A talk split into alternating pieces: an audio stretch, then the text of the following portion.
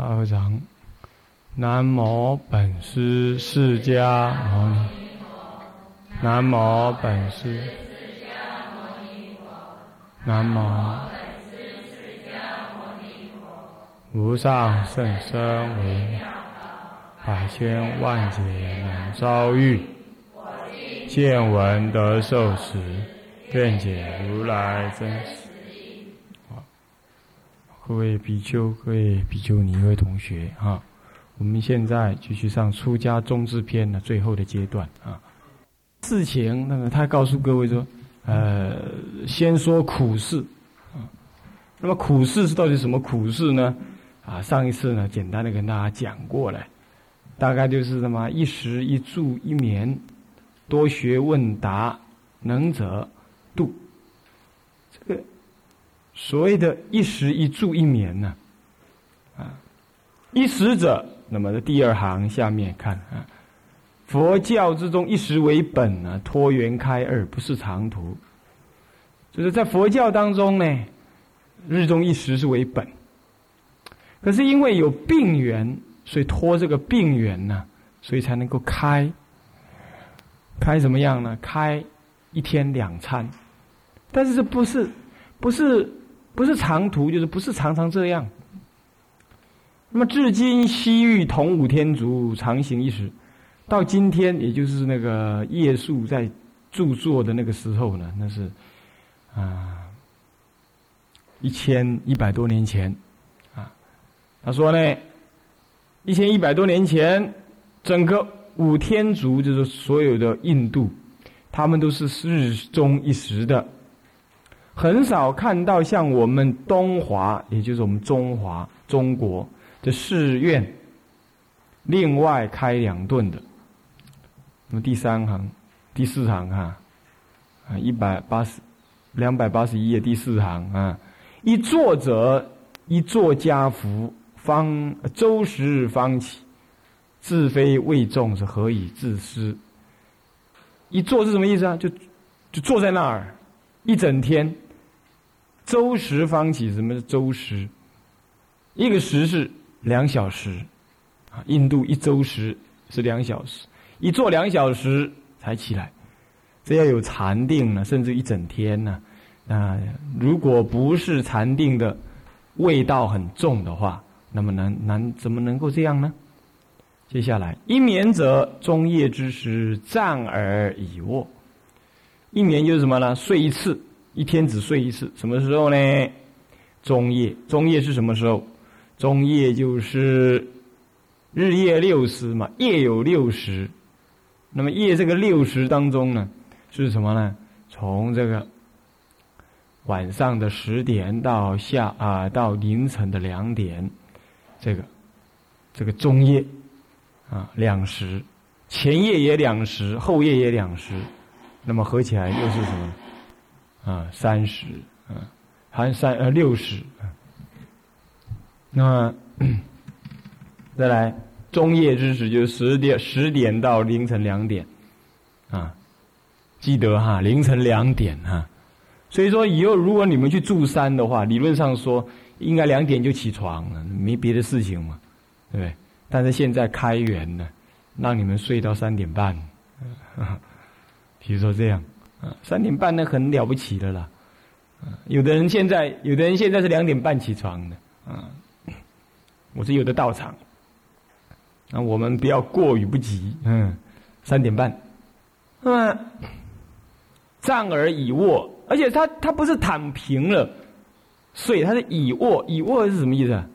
就靠着，当然也可以躺下去，实在太累就躺下去，但是大部分就是说，不是不是很累的话，就是靠着。半贴肚，半躺，就这样睡。呃，这个有好处了。这男众晚上这样不会有梦遗，女人晚上睡觉呢不会不会做梦，不会做那些男女之梦，啊，有这种好处。不过这个也看人而定了。有的人呢做做做做做那个睡着了，照样还是做那个妄想梦，还是一样。这个是末法众生呢，业障重。以前我大学时代呢，我就认识几个人，他有的出家的，有的还在家准备出家的。他晚上就是用坐着睡，那么还是照样呢，该怎么样就怎么样，那么还是没什么好处，啊，这是因缘果报如此，啊，那么再来就分心月次啊，上次讲过，这就是什么呢？就是指的是中夜一过了，午时嘛，这晚上子时一过就是分心月次，心已经分开来了。月是下一次的月亮的，下一天的第二天的月亮月次，寻起原念是什么呢？立刻就起来，原念是什么呢？源于正念，也就是说，你多爱啊，把心注重在静念，注重在正念上。人呢，有时候睡过头啊，有时候这念头就不能够住在正念上，是不是？寻起缘念啊，住在正念上。再来，多学者慧心常运，不许浮善也。多学讲，多学。你什么叫做多学？就是说，你必须常常的运用你的智慧，观察你的身口意，在你的日常生活当中觉照你的心起心动念。这叫做慧心常运啊。那不许浮散，浮。是什么呢？浮躁的意思，浮浮躁躁的。什么叫浮躁？浮躁就是坐不稳，事情做不久，嗯，没有耐性，这叫浮。或者是面对一个目标呢，什么忍不住，想要早一点成就，啊，那么结果呢，就忍不住呢，就怎么样？准备的功夫做不好，就就。把事情给搞砸了，这叫福。所以这个福啊，这个这个越没有修行的人越容易福啊。毛毛躁躁的，紧紧张张，嗯，这福。那个人家说大器晚成，嗯，一切功德都要有魔障来考，乃至于你发什么样的道心呢，都也不是这么容易成就的。所以修道人不能够看，哎，怎么样？看呢情况大好，时机大好，那么就怎么样呢？心情就放松了。这个修行人呢，他没有什么感觉是形势大好的，乃至开悟了，他都觉得还如上考比。开悟的意思是，只不过是了解该怎么修行。那么他的接下来就是这猛修一阵。所以他们，他不会觉得很舒服、很很爽快、没事、欢喜，人不会这样。那么，要是他修行有有点进展了，他是个淡淡的法喜，那么而不是那种那种狂躁式的欢愉，那种狂躁的那种欢乐，那是种忘了我是谁，常常是乐极生悲的。这种基本上是跟自己的贪心相应。你要知道，喜怒哀乐都是跟贪心相应。但贪的背后是一个愚痴嘛，啊，怒当然是跟嗔恨相应了。可是为什么要怒呢？是贪之不得生怒，是这样的。啊，那么，比如在这以前呢，这同学如果犯错了，我发怒，我我个人会这样。那么，后来反省想一想，这个怒这个有什么用呢？这个个人走个人的阳光道，我走我的独木桥。那么该教的就教了。嗯，如果你要修行的话，你就，你如果你要真的帮助人家的话，你好好修行，他们慢慢耳濡目染，你就成功了。那你现在这么急，又骂的也，哎，算了。伤身伤心呢，那那对人也不一定有好处，而且呢，常常这里头会夹杂一些什么呢？急切的贪心呢？这什么急切的？怕这个未来啊要成就个什么呢？那个他们还不赶快成就起来？看他们犯错，的是就什么恼怒起来？这其实也是另外一种贪呢。那么现在把它全部给放下了，摆到一边去了。那你要柳暗花明了，看看，没什么好生气。所以，其实上生气也是跟贪心而来。那么贪，但有时候那种贪的本身并没有不好，可是究竟是一种痴。要么呢？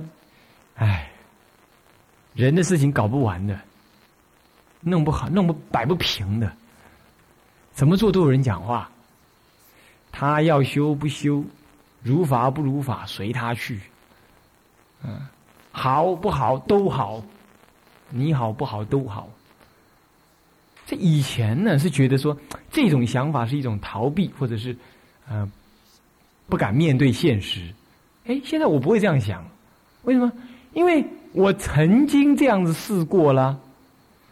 也就是说，我要去扭转的，我都已经试着去扭转了；该去提的，我都去提了；那么该去执着的，我得勇敢的去执着了，对不对？那么现在呢？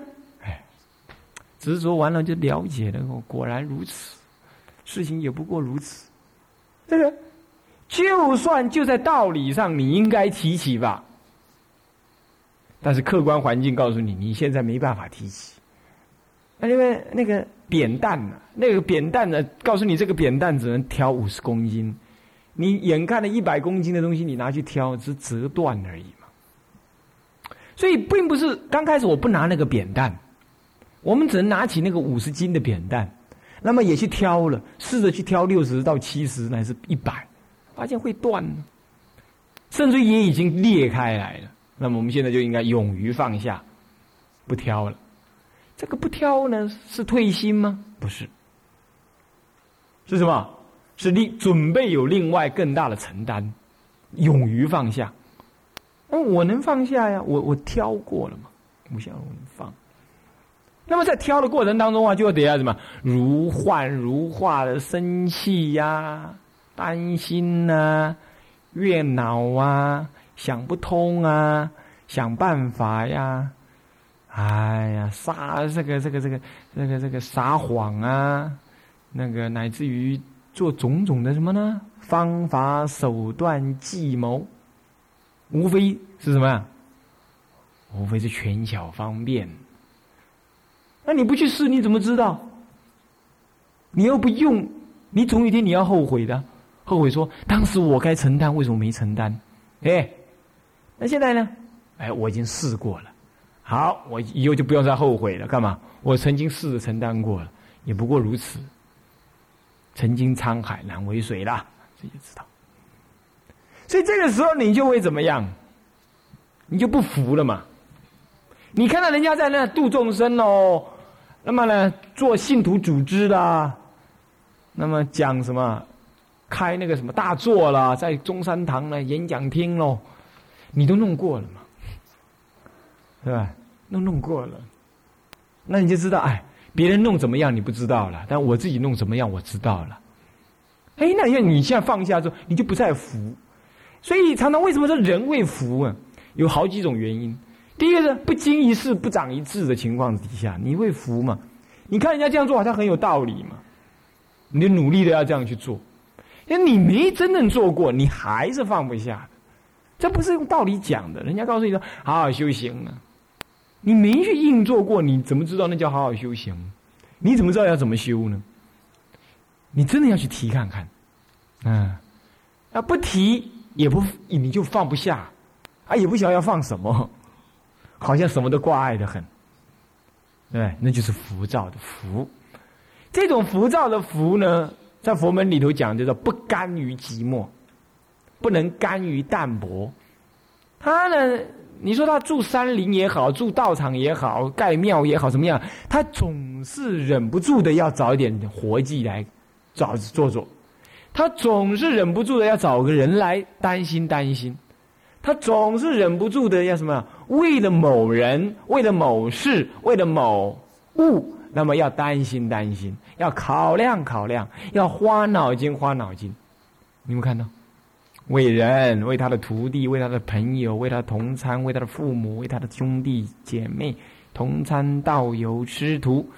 那么呢，为了这件事，为了那件事，为了买佛像，为了请佛像，为了画佛像，为了建庙，为了那个人，为了这个人。啊，为了那个人的好，为了那个人的是非，为了这个人的好如不如法，为了这顿饭，为了那个菜，为了那个法会，为了印那个经，为了那个那个事情，为了买那个砖头，为了叫那个钢筋，为了搞那个工人，为了弄那个窗帘什么什么跟什么的，一切的一切都有你什么去烦恼的事情。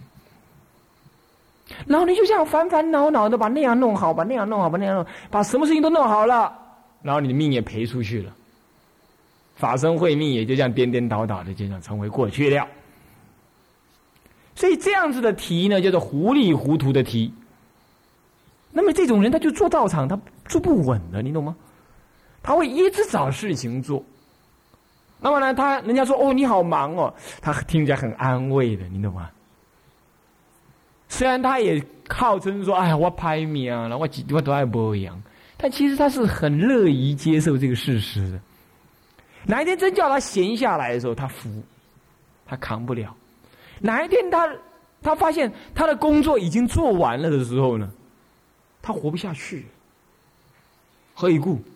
因为他活下去的唯一动力就是忙，就是干活计。他现在没活计好干了，他他要活下去，他。他本来又不是为修道而来的，那当然，其他还是修道了。就是说，他本来修道就不是用这种方式修道的，他就是必须忙忙忙忙忙，他才不用再去那么尖锐的去面对自己的内心。他如果不忙，他就要很尖锐的面对自己的内心的起伏啊，那太难修了。那种寂寞的道路太难走了，所以他得要弄一堆周边的事情来忙、来烦恼、来生气。他得在烦烦恼恼当中，也苦苦恼恼当中，也觉得哀哀怨怨当中，哎，走完他的修行之路。哎，有这种人，大部分人是这样人。所以你看，今天整个佛教界都在翻腾，有没有看到？啊，都在翻腾，甚至有人在盖土坯厂，出家人的那个火葬场，也有人要干这事情。为什么？嫩当嫩旁有谁代去做？这个不是不好。为什么？他他只能这样修。后来发现末法时代众生根性是如此的，这就是个福字，福字。所以忍得下寂寞的，这个不容易。可是你有才华，你有理想，你有满腔的热忱，哎，你还能忍得住寂寞，你还能耐得住信徒们的邀请，不去盖庙，不去搞道场，不去弄活计。这个那就是要有一点经验哦，要一点智慧喽。常常我发现很多弘扬佛法的法师们，他出来弘扬佛法一阵子之后呢，信徒有了，信徒开始就说：“师傅啊，我们这些信徒要跟你修行哦。”他听了很高兴。接着就说：“那么我跟你修行，总有地方给我们住哦。”他还听了也很高兴。那么接着说：“那我们住哪里呢？”嗯，他听他就说：“好，我们盖庙吧。”就是这样一个一个被拱出来盖庙，是这样子。其实这这些都被骗了。首先就是说，他要有度众生的心，那就有那些信徒是要跟我修的信徒。那今今后就有那我的信徒该怎么安置的问题。接着就是我要盖庙安置他们，就这样成就了，就这样成就了什么？成就他就开始又要成就世间的凡夫俗业。那么现在这件事情呢？我们把它看清楚之后，今后我们自己该怎么办就要清楚，这样就不浮躁，懂吧？所以说浮躁这个“浮”字啊难呢，因为很容易就让你浮，因为我们心是往外盘圆的嘛，既盘圆就浮，一盘圆就浮，可是我话又说回来，你没经过福，你又怎么知道定呢？你又怎么知道尘埃落定是什么呢？我们是凡夫，我们不像佛陀那样。佛陀看人家福，他就自己知道；看到无常，他自己知道无常苦空。我们不知道，所以我们经过福的过程呢，我们才定。那这还算不幸中的大幸。那么呢，另外一种不幸的是，他根本连福的能耐都没有。这个其实也蛮不幸的。那么，他当生不能成就菩萨行，从菩萨到到了立场上来，他连福的程度都没有的话。这也蛮不幸的，为什么？他没有度众生的善巧方便跟发心。这个从菩萨道立场上来说，他是不发心的，这也不对。不过有一种更更不幸的，那就是说，他有一点儿发心的那能耐，结果一发心不可收拾，结果就可能就袈裟底下失人身。因为他这一发心则已啊，这不发心则已，这一发心就什么，就走向颠倒路。所以有人刚开始出发心，发菩萨心呢，修道，都是为众生。可是呢，这一发为众生，可是真的接触众生的时候呢，财色名食、名利、财色全来了。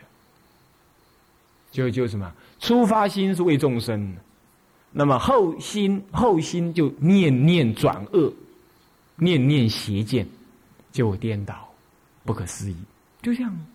所以各位，你看看，所以这种福啊，是一福而不可收拾的，这也很危险。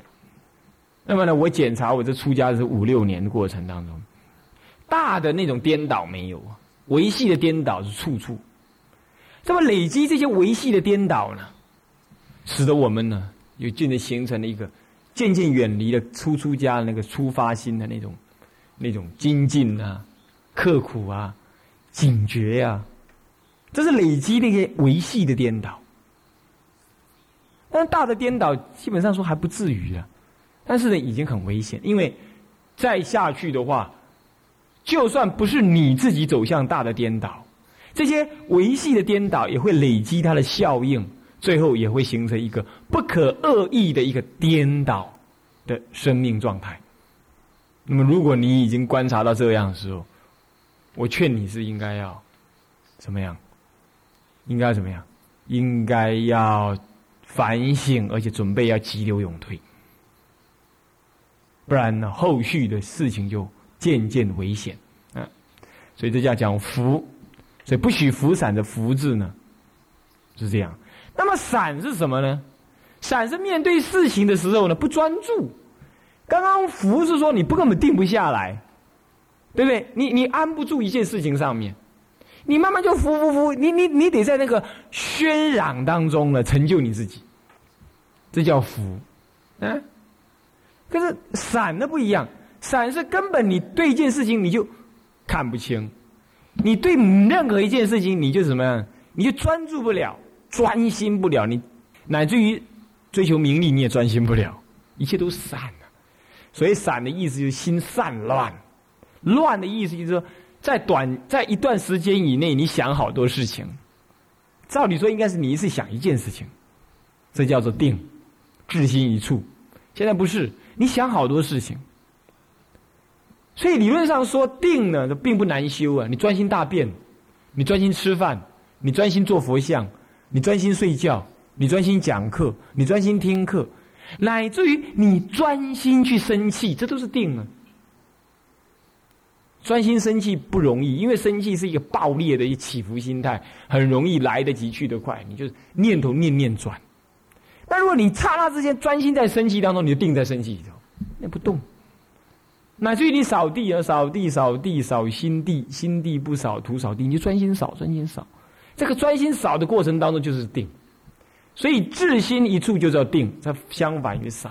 所以说学佛的人，你要出家必须要修学定，不许散。也不许服。那么呢，接下来《纪元记》叫做素云呢，《纪元记》来解释那个世素云。呃，元照大师在解释，他说：“世往辛苦是什么意思？他说是工商经营啊，求称不容自安，人多厌之，求安闲乐。”就说士农工商。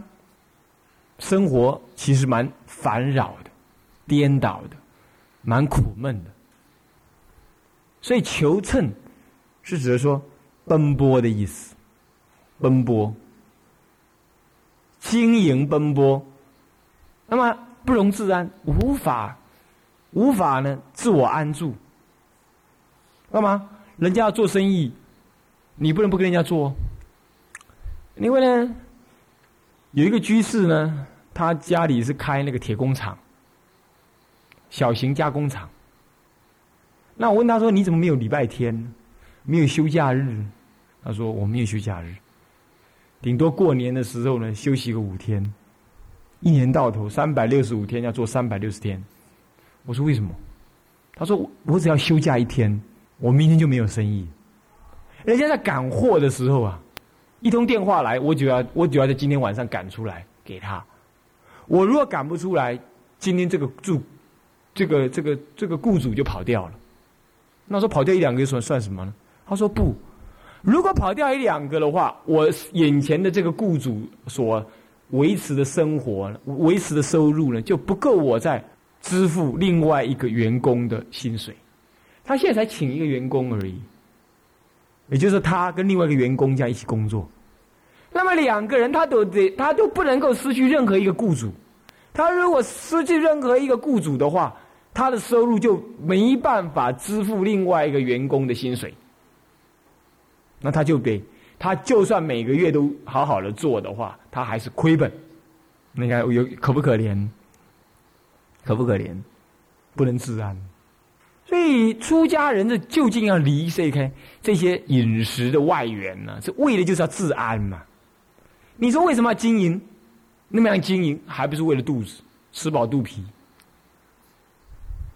所以你你们这个修行人呢，你们这最好每一天想一想，我能够降低什么标准，降到最低，让我能活下去的。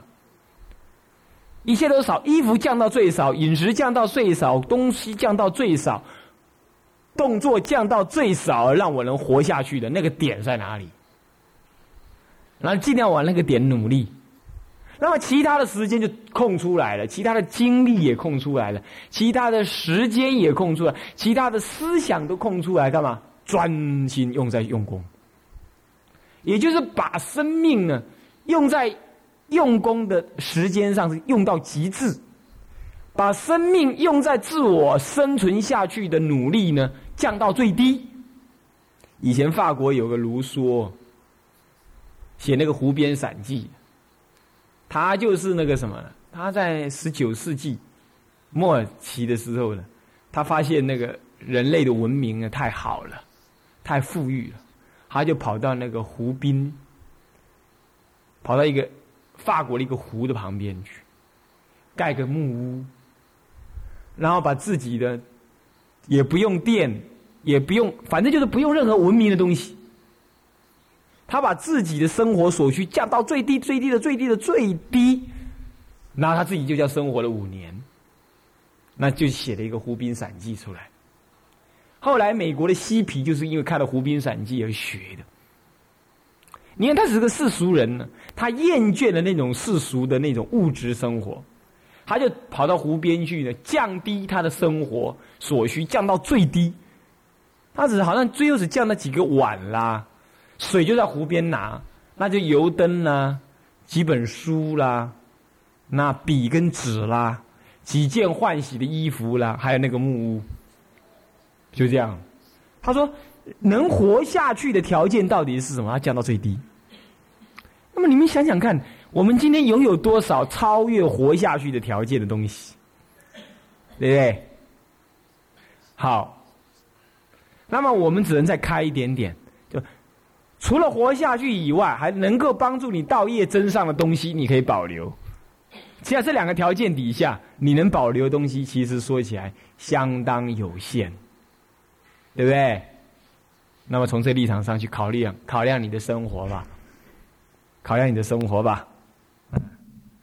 这个叫做什么呢？就是不用再经营求称了，不容自安了，就不用再这样了。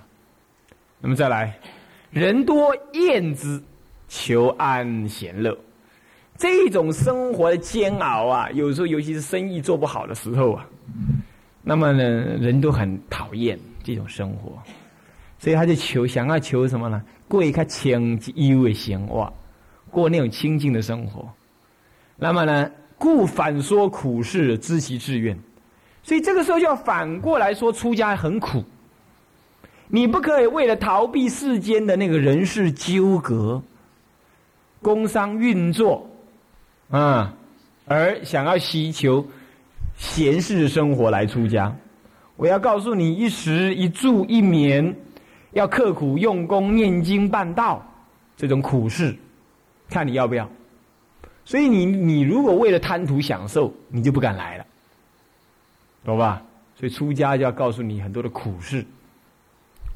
那么呢，出持许者是为师折寿。什么叫出持许者？持呃出持许是什么意思？一刚开始，那个师傅就不好好的考量这个人能不能出家。考虑一个人能不能出家，有几个条件。第一个，他是不是真正了解出家的生活内容？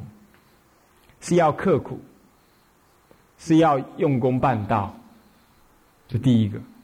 第二个，他是不是愿意好好虚心的学佛，还是共高我慢？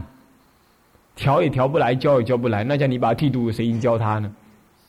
放他到佛门里头去，他共高我慢，谁也不服谁，只是迫害佛法而已啊！他虽然想修道，可是谁也不能教他呀。啊，他没有学习，结果他只能在佛门里头呢，自以为是的瞎搞一阵，只是把佛法弄灭而已。所以得要怎么样？看看他有没有那学习的诚意跟虚心，再来就要考量他了。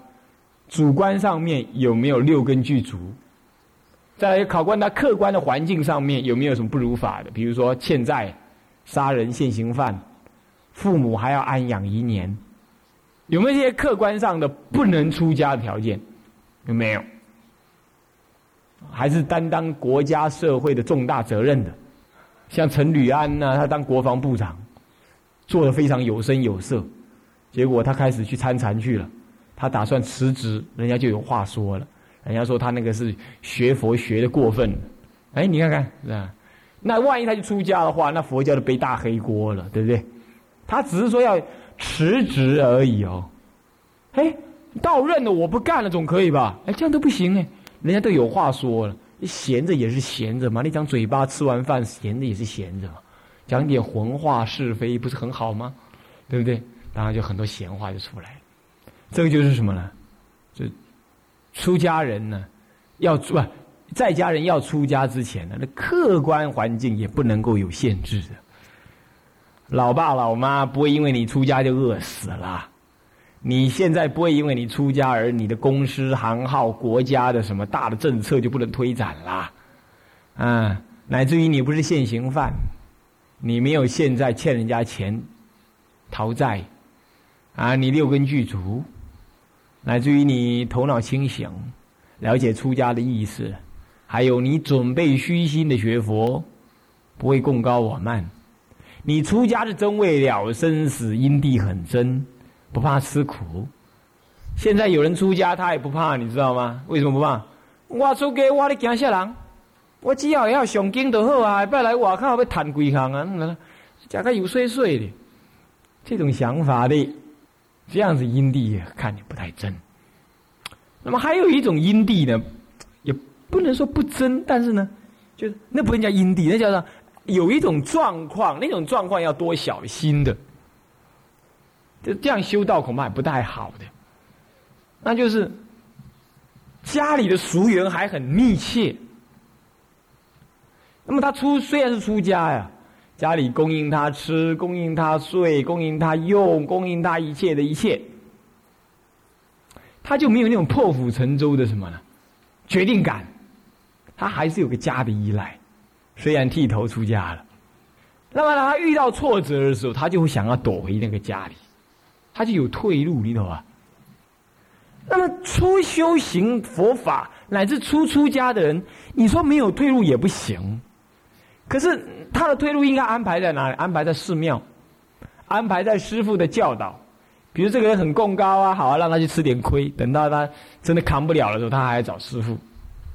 你这这退路还是安排没关系，麻烦就麻烦，但你安排一个世俗的退路，他老会这样想。比如人家定他，他他现在没钱了，他说没关系，我没钱我可以借钱，何以故？因为我家人会替我还钱。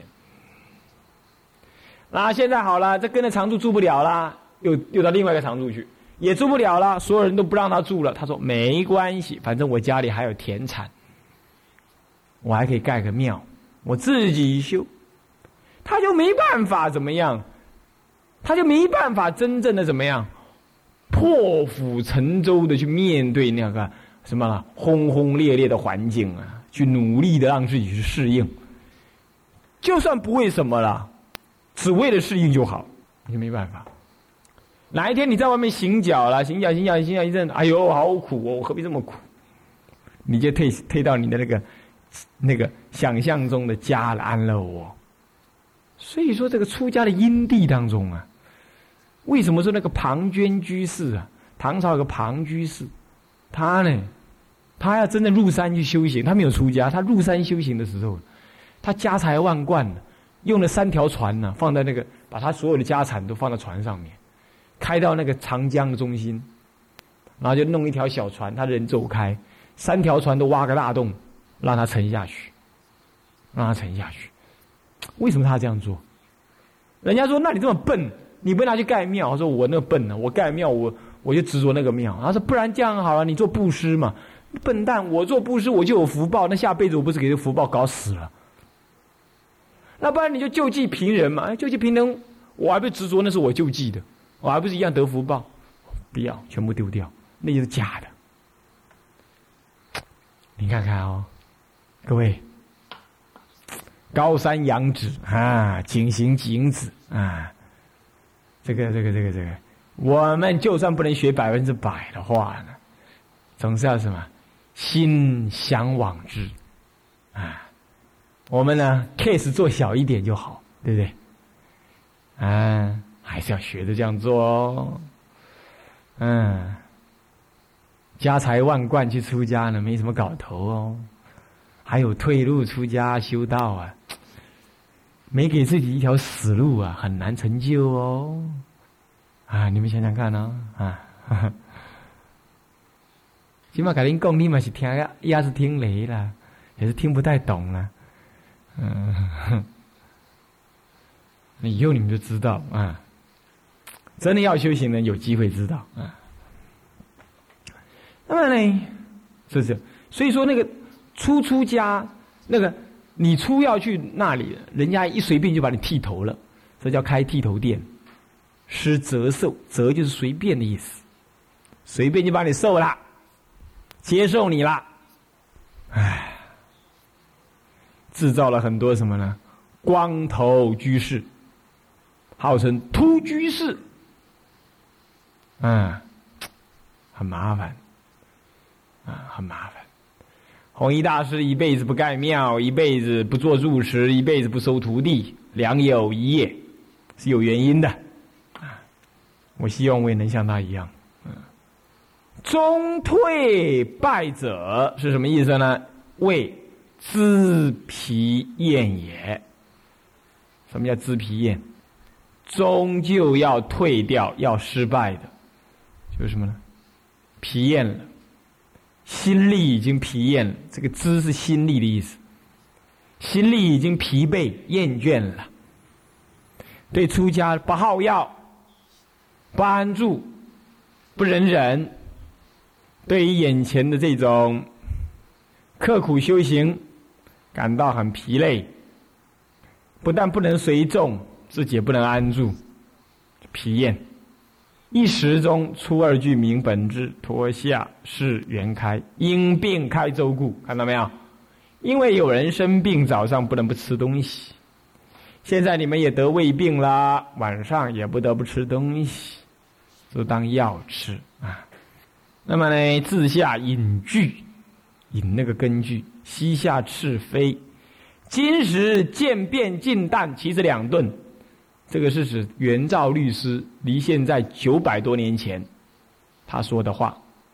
他说啊，在九百多年前呐，那个的时候啊，就是他那个元照律师的时代啊，宋朝的时候，宋神宗的时候啊，他呢看到的出家人是怎么样呢？是说只要看得到有吃的，他就吃。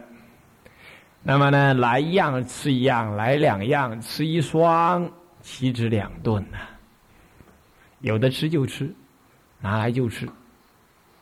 这律崩法坏是依之于此啊，戒律崩了，崩溃了，佛法破坏了，依之于此就是到了这个程度啊，悲苦、悲痛啊，悲哀啊，懂吧？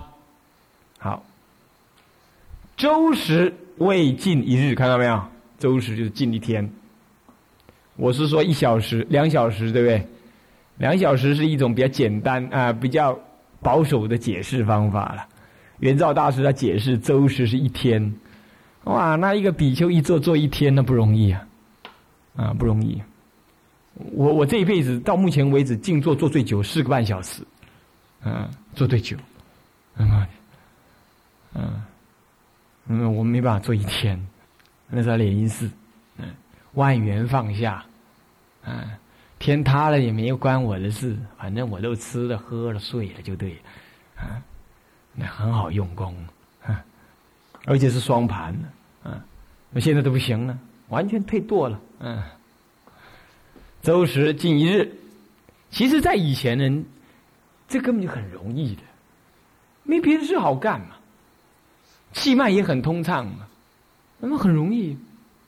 我们现在人身体又不好，吃又吃那么多，都吃化学品，那么呢，烦恼也那么多，障碍那么多，工作也那么多，这都去啊，麦昆啊，宝宝都都好啊，啊，那个做的很好，对不对？好，再来为众是为禅定乐，看到没有？禅悦为食嘛，禅定之乐。以卧为是以身而已，辛苦修口见娘。分心悦次是什么？不使长久故。星星分开来，哎，星星怎么分开来啊？那是因为地球的位置，地球自转之后，我们看那个星星的角度有变，懂吧？所以看起来像星星会分开来，其实星星没有那么容易分开来的，嗯，所以我们的角度有变，表示我们地球在自转，时间过去了。慧心常蕴是什么意思啊？一教经云：常至醒察，不时有失是也。贴时时刻刻的觉察你的心念，不使你的心念跟贪嗔痴无名。无忌相应，贪嗔痴跟无忌，无忌是什么？无忌就拱拱这一下，把酒条我看起来，啊嘞，然后根本我在讲什么都没听到，这样子，这叫做无忌。或者坐在那了浑浑沌沌要睡不睡的，那个叫做无忌啊。好，能知道吧？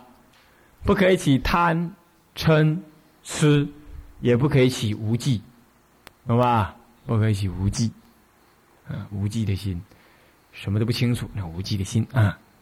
好，接下来我们继续念：支持云。好，支持说到了，支持器里头引生其虑。他说：“先说苦事，是要让他知道这出家很难。”那么出家很难呢，他如果还敢出家，就表示怎么样？表示他呢有心人，不是为了享受而来的，懂意思吧？那么你们来，人家是怎么跟你讲的？哈，是不是人家也跟你讲说很苦哦，对不对？那你也拍着胸脯说没问题，有我在就搞定了，是不是？结果你就来了，是不是这样？到底有没有搞定呢？到目前为止呢，还还不能下定论，是吧？那未来日子还很长呢，是吧？哪一天恶向胆边生，啊，跟监学师告假，跟主任告假，跟首座告假，跟佛菩萨告假，院长告假，撇儿随他去，啊，下山去也。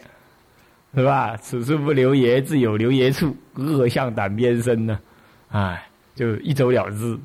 那我说，所以说这个后悔啊，这种事情是很容易的哇。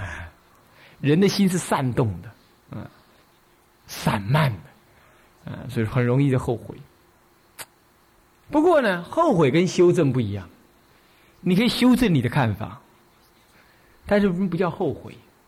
后悔是你已经干了，你已经做了，你才发现说，如果 once again 再重来一次的话，我不会这样做，这样叫后悔。做完了之后，你很懊恼，哎呀，什么佛学院我不好去，来到这种这种佛学院，简直像黑店一样，太累，太苦了，太疲劳了。那这想让我再重新选择的话。我决定不来，这样叫做后悔，懂吗？那你如果说修正，那就不一样。修正的意思是说，哎，这件事情我本来可以这样的，我决定这样做了，做做做，我发现，哎，不对耶，我原来那个想法在那个时候想是对的，不过现在看一看，哦，事情不是这样，我得要修正一下。哎，这是这是修正，这是智慧修正。那么你对于你过去，你再你不会后悔，因为如果没有前面那个五个饼的话，第六个饼你不会吃饱的。所以前面那个不叫走错，前面的是那个在前面的因缘底下，我只能这样走。